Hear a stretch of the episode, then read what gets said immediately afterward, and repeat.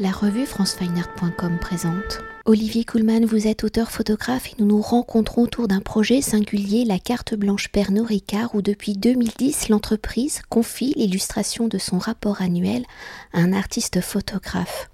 Alors si habituellement cette carte blanche est confiée à un artiste photographe mettant en scène et à l'honneur les collaborateurs du groupe Pernod Ricard, où ceux-ci ont postulé pour représenter l'image et la diversité du groupe, en 2021 avec les conséquences de la crise sanitaire où les lieux de convivialité, les cafés, les bars, les restaurants ont été fortement impactés. Pendant quatre semaines, vous avez sillonné les routes de France pour aller à la rencontre des acteurs qui font vivre ces lieux au quotidien. Alors une carte blanche qui se veut donc être un hommage à ces professionnels où à travers dix histoires d'hommes et de femmes, vous mettez en scène l'univers des cafés-restaurants, le rôle qu'ils jouent dans leur communauté locale. Mais dans un premier temps, pour parler de vous, de la naissance de votre écriture photographique, donc Olivier Kuhlmann, en 1992, vous commencez votre pratique de photographe et très rapidement, en 1996, vous êtes membre du collectif Tendance Flou où, je le rappelle, le collectif a pour volonté d'explorer le monde à contre-courant d'une image globalisée, de regarder dans l'ombre des sujets exposés, de saisir des instants à part. Alors pour vous, Olivier Kuhlmann, comment la photographie est devenue votre moyen, votre outil d'écriture, d'expression, par votre écriture photographique singulière et personnelle, comment votre regard se pose-t-il? Sur le monde, comment votre regard s'inscrit-il dans le regard de Tendance Floue? Votre regard a-t-il été guidé, impacté par le collectif Tendance Floue? Comment les questions récurrentes de la liberté et du conditionnement sont-ils devenus le fil rouge de vos projets photographiques? Dans ces questionnements, comment le dérisoire et l'absurde sont-ils devenus l'un des outils d'exploration du monde? Alors il y a beaucoup de questions. Alors par rapport à, mon parcours et, à, mon entrée dans Tendance Flou en 96, euh, j'ai euh, donc commencé en 92, comme vous l'avez dit, et euh, j'ai commencé dans une photographie plutôt documentaire dans sa forme. Et notamment, j'ai entrepris un long projet sur l'école à travers le monde, sur lequel assez rapidement m'a rejoint Matt Jacob, qui est donc l'un des photographes et fondateurs de Tendance Flou, et assez vite, nous nous sommes rendus compte que, euh, au-delà de l'aspect documentaire de ce projet, il était extrêmement subjectif puisque l'un comme l'autre avions eu un vécu euh, au, niveau de l'école, de notre propre scolarité, euh, plutôt négatif. Et nous avons donc assumé notre regard subjectif sur l'école et euh, c'est quelque chose qui nous a après accompagné euh, toute, euh, toute, notre vie de photographe, au sens où on considère souvent que la photographie ne montre pas le monde, mais elle en propose une, une vision, la vision d'un photographe. Et c'est en ça qu'elle me semble intéressante. elle ne montre pas le réel, mais elle montre une interprétation du réel qui va différer sur un même sujet, par exemple, d'un photographe à l'autre. Par rapport à Tendance Floue, chaque, chaque photographe a évidemment son regard subjectif et individuel, comme je l'évoquais à l'instant, mais nous avons aussi euh, l'envie et, la, et, la, spécificité de faire des projets ensemble. Alors ensemble, ça ne veut pas dire qu'on fait tous la même chose, au contraire, ça veut dire qu'on travaille tous sur une même thématique ou tous sur un même pays, et qu'on euh, ensuite chacun en propose sa propre vision qu'on rassemble généralement dans, dans, un objet qui peut être livre ou exposition ou projection.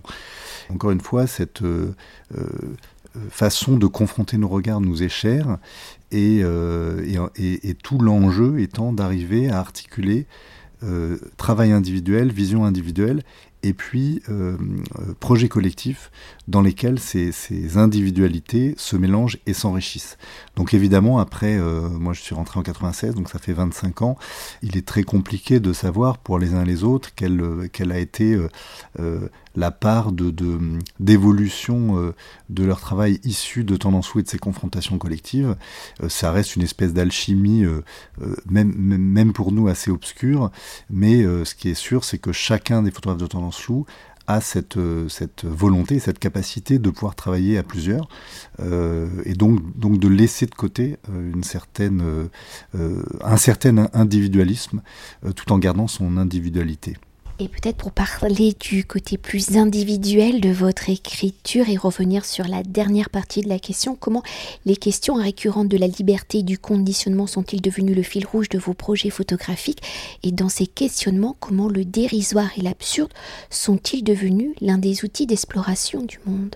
Alors sur la, notion de conditionnement, euh, je me suis rendu compte au fur et à mesure des, années qui passaient, euh, notamment à travers mes, différents projets, donc celui sur l'école, puis celui sur le service militaire euh, avant la disparition de celui-ci, puis celui sur la télévision euh, Watching TV, où on voit les gens en train de regarder la télévision, et puis après même d'autres, euh, même The Others en Inde, qui euh, parlent de la, du, conditionnement des gens par des, par des coutumes sociétales, religieuses et autres, je me suis rendu compte que le conditionnement était, parfois malgré moi, toujours au cœur de mon travail.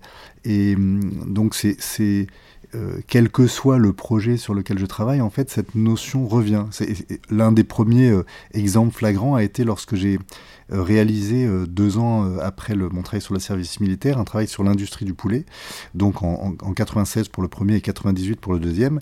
Et, et, quelques mois plus tard, je me suis rendu compte que ces travaux racontaient exactement la même chose, donc encore une fois l'idée du conditionnement, et presque graphiquement était construit de la même façon. Donc j'avais, euh, euh, je m'étais amusé à les, à, les, à les, mélanger et à trouver les images qui pouvaient se, répondre d'un projet à l'autre. Et euh, ça, a donné lieu à un, livre aux éditions filigranes qui s'appelle Une vie de poulet, constitué donc de, de, paires de photographies, l'industrie, les poulets d'un côté et puis le, les, militaires de l'autre. Et hum, je, pense que chaque photographe a comme ça des, obsessions ou des, thématiques comme ça, ou des, sujets sur lesquels euh, il, a, il, a, davantage de choses à dire. Et en, en l'occurrence, moi, cette euh, notion-là m'a beaucoup intéressé au fur et à mesure de mon parcours. Une autre notion aussi qui m'a beaucoup intéressé est celle de l'image et comment l'image se construit. Et ça, c'est quelque chose qui est venu peut-être un peu plus tard. Et depuis peut-être maintenant une quinzaine d'années, je m'intéresse beaucoup à la construction euh, de, l'image elle-même, comment elle se euh, fabrique, euh, suite à quelle influence culturelle ou nécessité ou, mode photographique, etc. etc. Et donc, notamment dans mon travail The Others en Inde, j'ai beaucoup exploré ces pratiques-là et, et, essayé de, de comprendre ce qu'elles racontent sur les sociétés dans lesquelles elles sont réalisées. Alors après avoir exploré hein, l'origine et la quintessence de votre écriture photographique pour évoquer le projet singulier de la carte blanche Pernod Ricard en restant dans les logiques de votre écriture photographique tout en restant dans l'esprit l'image du groupe Pernod Ricard, quelles ont été vos réflexions pour explorer l'univers de ce groupe sans révéler vos images? Comment la notion de groupe, d'équipe qui fait force est-elle devenue l'objet, la matière à explorer, à décliner? Euh, comme vous l'avez expliqué au début, cette campagne de Pernod Ricard était très particulière puisque, euh, contrairement aux, précédentes où il s'agissait de collaborateurs de Pernod Ricard, euh, et parfois éparpillés à travers toute la planète, là, d'une part, cette commande se passait en France mais elle était surtout un hommage au café qui avait subi la, crise due au Covid de plein fouet, et donc un hommage à, des gens divers et variés à travers la France, dans des villages, dans, des moyennes villes, dans des grandes villes. Donc, euh, on était évidemment face à des individus, mais aussi face à des groupes, puisque dans chaque endroit, euh, c'était soit les gens qui avaient permis dans les villages de maintenir des cafés ou de faire réexister des cafés dans des endroits où, il n'y en avait plus. Donc là, il s'agissait d'équipes au sens euh, de gens du village qui se réunissent, donc évidemment le gérant du café, mais aussi le maire du village, des gens impliqués dans la mairie, mais aussi des habitants volontaires à, à, à, agir pour que ce café puisse se réouvrir. Dans des villes, il s'agissait peut-être davantage d'équipes des cafés eux-mêmes, parce que souvent ce sont des cafés plus grands, donc où il y a plusieurs euh, salariés dans le café et plusieurs acteurs de ce café.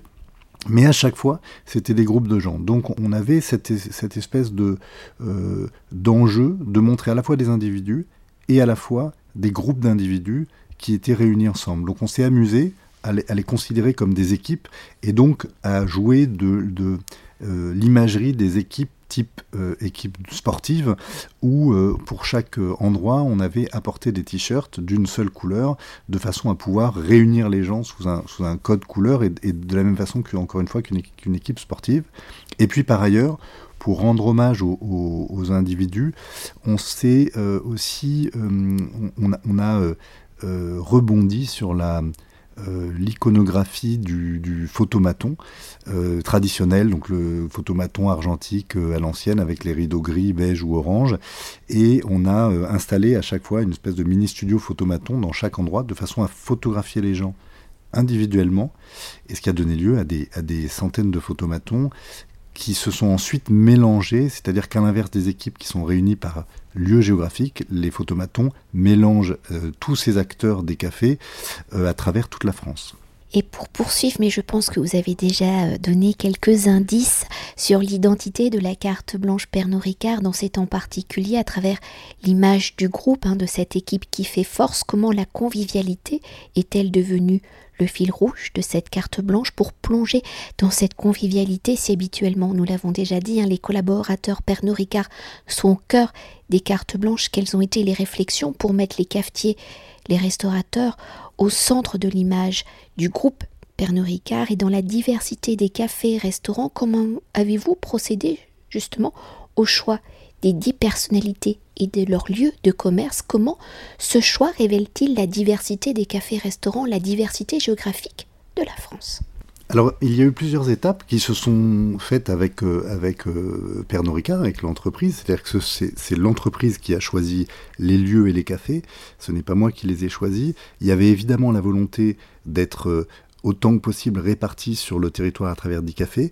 Et puis, il y a eu plusieurs étapes, et notamment euh, une première étape qui, constitue à rendre hommage à ces cafés dans les villages à travers une association que sponsorise Pernod Ricard qui s'appelle 1000 Cafés et dont le but est d'aider à la réouverture ou d'aider à, maintenir des cafés dans les villages euh, de façon à, garder ces lieux de vie au sein de chaque endroit. Sur la convivialité, donc c'est le, mot clé, euh, je dirais, de l'année de, Pernod Ricard, qui une, une, notion qui a rebondi par rapport à ce qui a été mise à, mal par le Covid, euh, puisque euh, bah, pendant, euh, comme chacun sait, de, longues semaines et parfois de, longs mois, les gens n'ont pas pu se rencontrer, se voir, se retrouver, circuler, etc. etc. Donc cette notion de convivialité de, nécessaire, en fait, on, s'en est plus que jamais rendu compte ces, derniers, deux dernières années, a été mise en avant par, par Pernod Ricard. Et c'est vrai que nous avons fait cette campagne au mois de juin euh, dernier, donc au mois de juin 2021. Et lorsque euh, nous sommes partis, jusqu'à, jusqu'au dernier moment, on ne savait pas si on pourrait la réaliser, puisqu'on ne savait pas si on allait pouvoir de nouveau circuler, si les cafés allaient être réouverts, si euh, les gens allaient pouvoir se rencontrer. Et je vous cache pas qu'après deux ans avoir assez peu de monde, euh, à circuler assez peu, ça a été une bouffée d'oxygène pour tout le monde, c'est-à-dire pour l'équipe avec laquelle j'ai voyagé, mais aussi pour les gens des cafés, que de se rencontrer, que de construire un, projet à plusieurs, que d'échanger, euh, que de passer des moments euh, comme ça tous ensemble.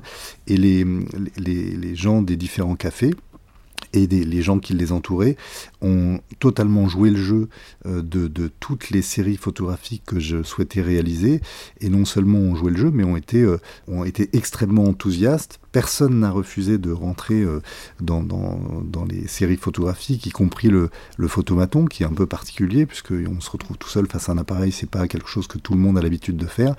Et cet enthousiasme, je pense, était aussi lié aux deux ans qu'on avait passé justement enfermés loin les uns des autres et, et a beaucoup joué sans doute en la faveur de ce projet.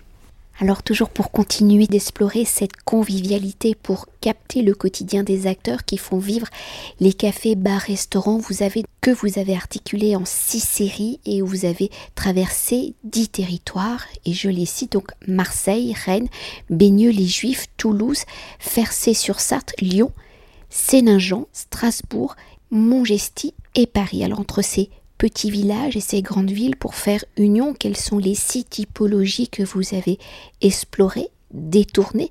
Comment chacune de ces six typologies sont-elles à l'image du café-restaurant? Ou comment ces six typologies définissent-elles l'engagement de ces métiers de cette corporation? Ce projet euh, comme je le disais tout à l'heure, étant tout à fait différent des précédents dans la mesure où, il s'adresse à des gens euh, autres que des collaborateurs Pernod Ricard, donc à des, Français divers et variés dans différents territoires ruraux ou urbains, comme on l'a dit, m'a permis d'orienter la campagne d'une façon différente des années précédentes, qui était exclusivement du portrait, et euh, concrètement, quand euh, j'ai été choisi et que j'ai vu le, projet, euh, j'ai dit à, Fanny Dupéché, qui est la directrice artistique de, de, des, campagnes Pernod Ricard, et puis à, à toute l'équipe des gens de la communication de Pernod Ricard, mais en fait, ce projet rend effectivement hommage à des gens, mais aussi à des lieux et à des territoires. Donc ça, c'était une première chose. Et la seconde, c'est que dans l'idée que ce projet euh, s'adressait à, tout le monde et photographiait toutes sortes de gens, il y avait une idée assez populaire. Et hum, m'intéressant, comme je l'ai dit tout à l'heure, beaucoup euh, aux, typologies photographiques, j'ai souhaité garder, euh, essayer de jouer avec différentes typographies alors plus ou moins populaires justement, que les gens reconnaissent c'est-à-dire de sortir d'une photographie élitiste, si je puis dire, euh, et d'utiliser une photographie euh, euh, plus utilitaire. Et donc, dans ce projet, choisi de faire six chapitres différents, qui chacun utiliserait une, typographie différente et qui montrerait les différents aspects donc de ces, de ces villages, de ces endroits, de ces cafés, de ces villages et de ces gens. Donc il y, a, comme on l'a dit tout à l'heure, des typographies liées euh, au groupe, donc pour lesquelles il y a deux typographies, une photo de groupe plus, là pour le coup, euh, peut-être plus euh, entre guillemets artistique qui se joue un peu de, de la typologie d'images mises en scène, un peu grand format, etc., avec une seconde typographie toujours avec les mêmes équipes, donc toujours avec ces t-shirts de couleurs qui se jouent là carrément des, euh, typologies de photographies d'équipes de foot et notamment des images Panini, qui étaient ces images qu'on échangeait dans les, dans les cours d'école euh, avec euh, ces images autocollantes avec les équipes des différents endroits, donc pour lesquelles on a récupéré des, des, typologies de, de l'époque avec les noms des villes et tout un graphisme autour de couleurs qui était assez assez marqué. Et puis, ces photographies individuelles dont je parlais tout à l'heure aussi, les photomatons. Euh, donc là, on installait ce photomaton et, et à chaque, chaque personne euh, rentrait de, à l'intérieur et, était photographiée selon euh, 11 attitudes différentes. Donc euh, une attitude très neutre, type photomaton de passeport au départ, puis euh, euh, un sourire, puis un cri, puis les yeux fermés, puis de profil, de dos, etc. etc. ce matériau, donc, dans la mesure où nous avons photographié au total 87 personnes, fois 11, on, avait un matériau comme ça à l'arrivée de pratiquement 1000 photomatons différents de tout le monde avec des attitudes différentes.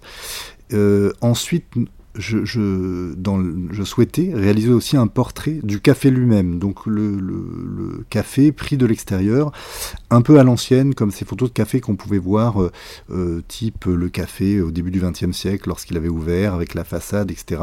Donc là, il s'agit de photos sans personne, la personne photographiée, si, je puis dire, et le café lui-même. Donc ce sont des photos euh, un peu architecturales avec un objectif à décentrement de la façade du café.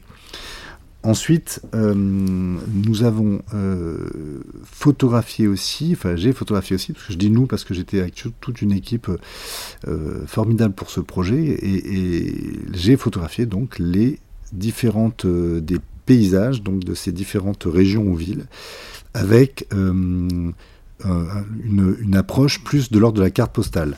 Donc des cartes postales euh, avec, euh, euh, donc comme je le disais, des paysages, des, choses comme ça, et sur lesquels là aussi je me suis amusé à l'arrivée à euh, reproduire des, des, typologies de cartes postales, alors celles qui ont un petit cadre noir, un petit liseré blanc autour, celles qui sont en noir et blanc, celles qui ont des qui sont dentelées, etc., etc. Et donc nous avons pour l'exposition imprimé euh, ces cartes postales sur de, de, par un imprimeur. Sur, ce sont à l'arrivée des vraies cartes postales avec le, le petit carré pour le timbre derrière, les lignes pour l'adresse, etc., etc. Ensuite, j'ai fait aussi un portrait euh, officiel, si je puis dire, du gérant de chaque café. Donc c'est le gérant qui pose de plein pied, euh, portrait assez classique. Puis les verres. Je me suis amusé avec euh, l'idée que un café existe parce qu'il y a de la boisson. Je travaillais là sur ce projet évidemment pour un gros groupe de boissons et c'est le cœur de l'existence du café. Donc c'est le contenant des boissons donc soit des verres, soit des tasses, que j'ai photographié vu du dessus en format carré, et avec lequel je me suis amusé à créer une espèce de fresque en mode mosaïque, qui, qui ressemble un peu à certaines euh, photographies là plus euh, euh, pour le coup plus plasticiennes qui se jouent un peu de, la photographie justement d'art celle qu'on peut voir à Paris Photo là où nous avons fait ce, ce projet alors qu'en réalité, il s'agit d'éléments extrêmement bêtes, puisque c'est simplement des tasses vues du dessus et, des, encore une fois des verres vus du dessus.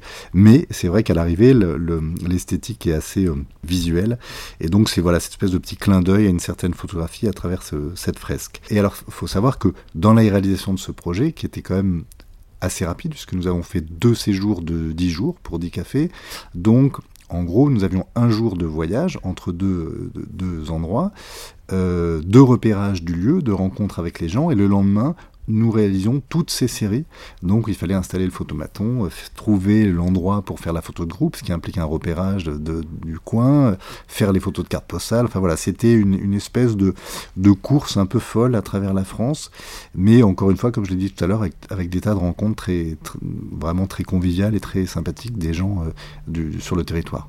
Et toujours hein, pour continuer sur les six typologies de la carte blanche Pernod Ricard, vous avez nous l'avons évoqué à l'instant, portez votre regard à la fois sur l'humain et sur l'environnement, sur le paysage, l'architecture de ces lieux de convivialité. Alors si pour faire groupe, l'homme est au centre de la convivialité, comment le paysage fait-il ici union, cohésion?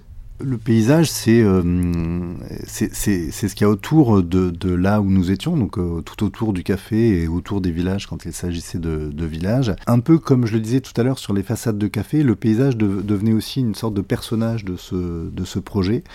Mais comme, comme je le disais également, euh, un paysage en général implique une photographie très grande, souvent donc un, très grand tirage. Et, et, là, encore une fois, je me suis vraiment amusé à lui donner un statut euh, plus de l'ordre du souvenir, puisqu'on a choisi ce, format carte postale que, j'ai choisi, parce que c'est vrai que ça n'a pas été toujours facile de, le, de convaincre euh, tout le monde que c'était intéressant de lui donner ce statut, justement, parce que quand on a une très belle photo de paysage, on a plutôt envie de l'avoir en grand. Et j'ai vraiment insisté et tenu à lui donner ce statut, encore une fois, qui est celui du souvenir et qui est celui de, la photographie qu'on échange, celle du, du, du, moyen de communication. On envoie un paysage à quelqu'un pour euh, lui raconter où on est, euh, qu'est-ce qu'on voit. Et, cette idée-là, moi, m'était assez chère, euh, quitte à à ce que la photo n'ait pas la place esthétique qu'elle mériterait, puisque d'une façon générale, plus le temps passe, plus euh, ce qui m'intéresse, ce qui m'intéresse dans la photographie, c'est son statut, c'est ce qu'elle raconte sur elle-même en fait, c'est ce qu'une image euh, peut euh, raconter de l'époque dans laquelle elle a été faite, des gens qui l'ont réalisée et de son sa, destination de ce pourquoi elle a été réalisée.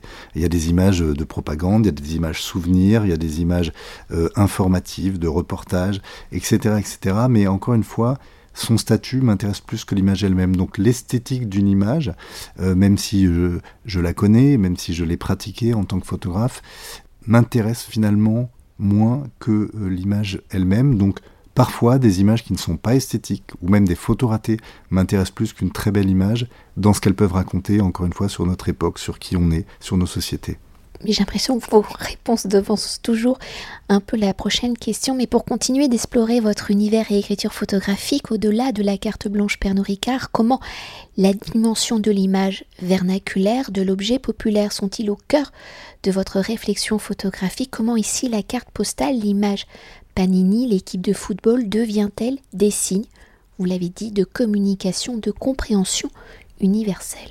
Un exemple que je donne souvent, c'est dans cette idée de, ce que peut raconter une image, c'est la vision que dans le futur, les gens auront des, photographies et images de, de, notre époque, en l'occurrence, ou d'une autre époque, pour essayer de la comprendre. Donc, euh, d'une façon générale, ils vont avoir face à eux des photographies réalisées par des photojournalistes, photographes documentaires, d'autres par des photographes plasticiens, et puis évidemment des tas de photographies, comme je le disais précédemment, utilitaires. Ou simplement euh, le photomaton par exemple, ou euh, comme on l'a vu à une époque où, les gens photographiaient leur intérieur pour, euh, par exemple, leur frigidaire ou leur télévision en cas d'incendie, pour avoir une trace de ce qu'ils avaient chez eux pour, l'assurance, pour leur assurance. Donc c'était des photographies qui n'avaient aucun autre but que de garder une trace de leur bien matériel. Donc évidemment, qui n'avaient aucune velléité esthétique, et pourtant, 50 euh, ans plus tard, souvent ces photographies ont, un intérêt documentaire énorme, elles permettent de, voir comment euh, étaient les intérieurs chez les gens, et donc au final elles ont, elles ont une vraie, euh, réelle valeur de mémoire et d'information. Et c'est pour cette raison que je, m'intéresse beaucoup à, ce type de photographie. Euh, il, n'y a pas si longtemps, j'ai fait un commissariat euh, pour le festival euh, Portrait de, Vichy. J'ai fait un commissariat sur le selfie, qui sont aussi des images qui souvent n'ont aucune, aucun intérêt esthétique à proprement parler au départ, et qui pourtant sont des, documents extrêmement précieux, à mon avis, pour, pour comprendre notre époque, qui permettront sans doute aux générations futures de comprendre notre époque. C'est aujourd'hui la plus grande production d'images sans doute la, plus, la typologie la plus pratique aujourd'hui euh, par rapport à toutes les autres. Donc c'est une, manne énorme d'informations sur l'époque dans laquelle on vit. Et c'est vrai que voilà, c'était au-delà de, de l'hommage. Euh, aux, gens euh, dans, cette campagne. C'était aussi un hommage à, cette, à, ce type de photographie et, pour rappeler à quel point elle est importante D'autant plus, ce qui m'a d'autant plus amusé en, la montrant à Paris Photo, qui est le, chantre de l'image artistique, euh, de, de grande valeur, et justement pas du tout accessible à tout le monde, puisque ce sont des images qui sont généralement extrêmement chères. Et avant de faire la dernière euh, question euh, de clôture de l'entretien, pour poursuivre, peut-on s'attarder sur l'une des six typologies? Pouvez-vous nous la décrire comment l'avez-vous mis en place, collaborer avec les acteurs pour les mettre en scène et comment cette typologie, cette mise en scène révèle-t-elle donc cette fameuse convivialité? Les photographies ont été euh, mises en place, euh, comme je l'évoquais, avec tout le, groupe avec qui j'étais. Donc euh, nous étions cinq en permanence à voyager dans ce camion à travers la France pour rencontrer les gens. Donc tous avions un rôle dans cette façon de, rencontrer les gens, euh, de les aborder et de faire le projet avec eux. Donc ça voulait dire, euh, alors pour, si je reprends la, photo de groupe mise en scène, ça voulait dire caster un lieu, trouver un lieu, donc faire un repérage qui permette une photo de groupe qui soit euh, intéressante et mise en scène, et donc d'emmener ensuite les gens dans une photographie qui allait prendre du temps, et qui allait nécessiter de, jouer, euh, de jouer presque comme dans, un film, de jouer un rôle, euh, et pour laquelle c'était pas toujours simple au départ pour les gens de comprendre ce que ça impliquait, parce que dans l'esprit de beaucoup de gens, une photo ça dure euh, quelques secondes et après c'est terminé. Là, il fallait que les gens s'installent, il fallait que moi je les place en fonction de, l'endroit pour la composition de l'image, par rapport à leur attitude, etc. Il fallait que je les dirige, et donc et puis aussi, il fallait que les gens soient tous là en même temps. Donc euh, même si les, rencontres étaient préparées en amont, que les gens savaient qu'on allait venir, qu'on allait faire une photo de groupe notamment, on les avait prévenus pour ça, euh, parfois quand on leur expliquait la, veille des, prises de vue que bah, le lendemain, il fallait aller... Fallait, être là tous ensemble au même endroit au même moment, puisque une photo de groupe c'est ça. À chaque fois, souvent les gens nous disaient mais ah mais zut parce que moi demain je travaille le matin et lui travaille l'après-midi, etc., etc. Et donc ils réalisaient bah, que oui, une photo de groupe, fallait être tous là en même temps. Puis ils nous disaient, mais on n'aura pas beaucoup de temps. Et nous, on leur disait, bah oui, mais une photo de groupe nécessite quand même un certain temps. Donc en général, on arrivait à négocier euh, deux heures pour faire la, photo de groupe, aller tous ensemble dans l'endroit qu'on avait repéré la veille, etc., etc. Et beaucoup des gens qui ont, qui ont participé à ce projet, euh, beaucoup de gens ont apprécié euh, cette aventure est de comprendre comment se construit une image et de, et de jouer euh, euh, ensemble en fait, de, de comprendre qu'une photo se faisait à plusieurs.